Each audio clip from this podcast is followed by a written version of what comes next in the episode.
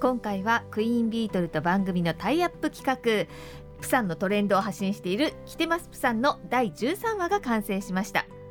クイーンビートルが到着するプサン港国際旅客ターミナル。第13話はそこからタクシーでおよそ20分ほどのところにあります。新たな観光スポットとして注目されている影島と書いて4度のグルメカフェ情報を詰め込んでいます。スタジオには JR 九州高速線の奥良次郎さんに入っていただいています。奥さんこんばんは。よろしくお願いいたします。今回はクイーンビートルで、はい、来てますプさんのディレクターとクイーンビートル福岡スタッフのチョン・サンミさんが取材に行きましてそこに実は私もプライベートでくっついていったというですねお邪魔虫してきたんですけれども今回スポットを当てた4度影島なんですが、はい、場所でいうとどの辺りになりますかね？場所でいうとですね、えーと、南浦ンの南側なので、えー、ちょうどプサンのターミナル港からですねタクシーで、まあ、15分から20分ぐらい、えーと、南浦ンの国際市場からだと本当もう5分ぐらいの島になりますね。行きやすいですよね。そうですよね。もう橋でつながってるんで、うん、もう車で簡単に、ね、はい。やっぱりこうオーシャンビューのカフェが今すごく話題になってますよね。うんはい、4度にはそういう海のロケーションを生かしたカフェがたくさんあるんですが、前から多かったんですかね？そうですね。以前はその島自体が漁師町であとまあ造船所造船が盛んな島だったんですけどこの10年ぐらいで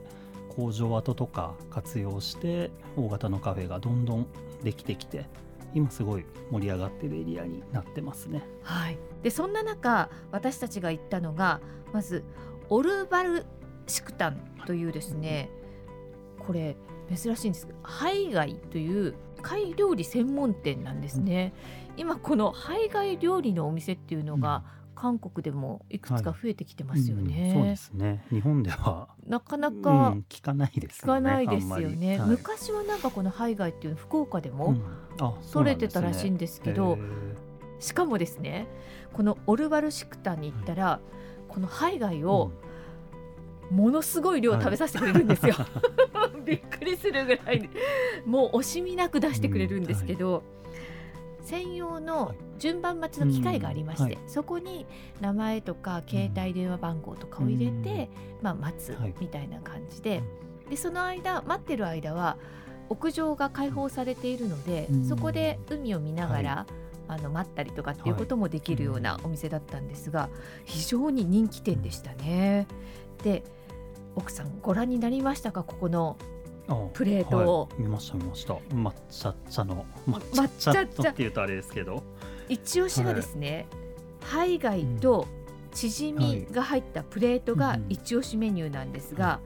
うん、結構大きいお皿で私のこう腕をこうやって前に抱える一抱え分ぐらいあるんですよ。はい、これに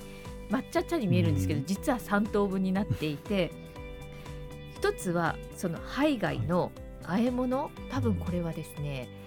コチュジャンとかああいう調味料とあえたのかなと思うんですが、はい、ごまとか多分ネギみたいな薬味と一緒にあえた、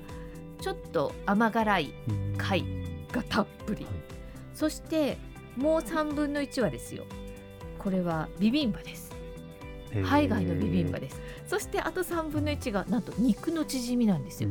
チヂミの中に薄切り肉がこう挟まって焼いてるっていう、これも珍しいですよね。そねでその海外の和え物とかそれからビビンバとかは例えば海苔にのせてとか、えごまの葉にのせてとか、はい、いつもの食べ方ですね、はい、これで楽しめるんですが結構ボリュームがあってこれは本当に女性34人で行ってもお腹がいっぱいになるぐらいのボリュームでした。でこう店内見回しても若い家族連れとか、うん、まあ、男女で一緒に来られてたりとか、はい、デートに来られてたりとかいろんな方が利用されていて、うん、すごい人気店だなと地元の方にも人気店だなと思いました。で本当にあの屋上も素敵だったんですけれども屋上といえばですよこのオルバルシクタンの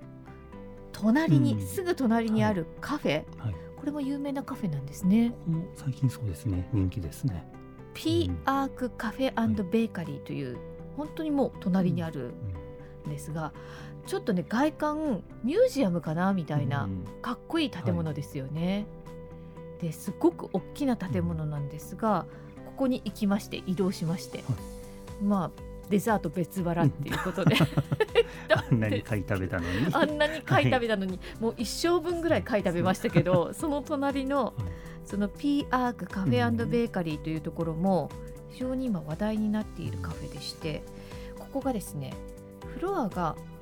3つぐらい全部使ってカフェなんですね、もう建物丸ごとカフェみたいな感じになってますよね。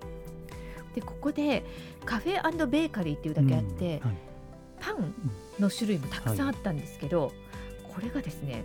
パンの大きさがびっくりする大きくて 別腹じゃ入らない感じのぐらいの大きさでちょっと奥さん写真撮ってきたんですけど、見てください、この大きさ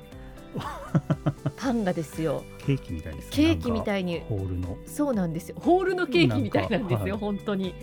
で私たちはやっぱり映えるスイーツっていうことで、うん、パッションフルーツのケーキとりんごのケーキをい。ただいたんですけど、うんはい、これ本当に美しくて見た目が、かわいい。かわいいでしょ、はい、青りんごは本当に緑なんですよ、でこれチョココーティングされてて中を割ったらムースとあと本当にりんごをあの角切りにしたフィリングが入っててそれサクサクしてて、はい、とっても美味しかったんですがそれをですね写真を撮るときに、席はたくさんあるんですけど、全部埋まっててですよ、大人気で。はい。で海側の席とか、うん、あと階段をそのまま席にしてるんですけど、はいはいそね、そこももういっぱいですごい多いですね